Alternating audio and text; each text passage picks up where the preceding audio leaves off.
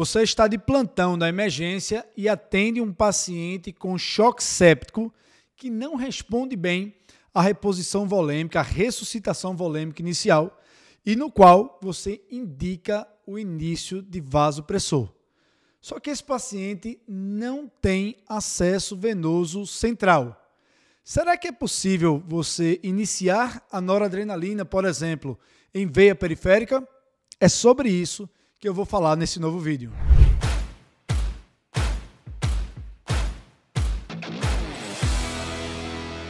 Olha, quando você está diante de um paciente com instabilidade hemodinâmica, com hipotensão e que há necessidade de iniciar um vasopressor como noradrenalina, via de regra é recomendado que você faça essa infusão através de um acesso venoso central.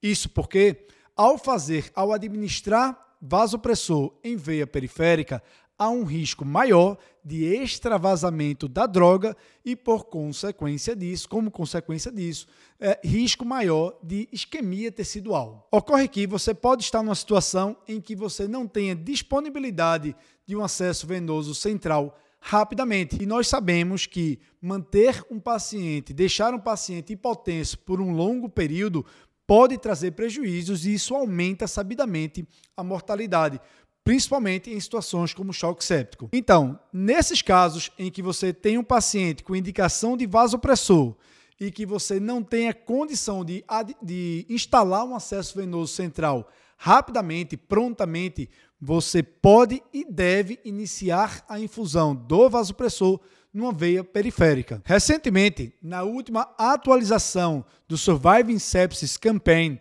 foi feita uma recomendação para que, na impossibilidade de acesso venoso central, você pode começar a infusão de noradrenalina em veia periférica, desde que isso não seja por um tempo muito prolongado, por mais de 6 horas. Recomenda-se, de preferência, utilizar um acesso venoso periférico acima da fossa anticubital, ou seja, um acesso venoso periférico mais proximal e providenciar, tão logo seja possível, o acesso venoso central. Portanto, se seu paciente tem indicação de vasopressor e você não tem a disponibilidade prontamente de um acesso venoso central, comece sim vasopressor noradrenalina em veia periférica.